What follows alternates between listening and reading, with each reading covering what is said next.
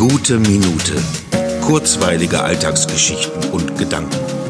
Mein Name ist Matthias Hecht und jetzt geht's auch schon los. Ich zähle gerade die Tage, jetzt noch drei, bis zum Geburtstag. Dann gibt es diesen Podcast genau ein Jahr. Ein Jahr tägliche Episoden und irgendwie kann ich es kaum abwarten, denn das habe ich mir nie erträumt und ich habe das Gefühl, dass danach alles anders ist. Aber das ist natürlich Quatsch, weil es auch am 366. Tag seit Beginn der guten Minute einfach wieder eine neue geben wird. Aber dennoch werde ich das Gefühl haben, etwas geschafft zu haben, was nicht geplant war, sondern sich Tag um Tag entwickelt hat. Und genauso krass ist es, dass diese spezielle Zeit jetzt schon so lange dauert.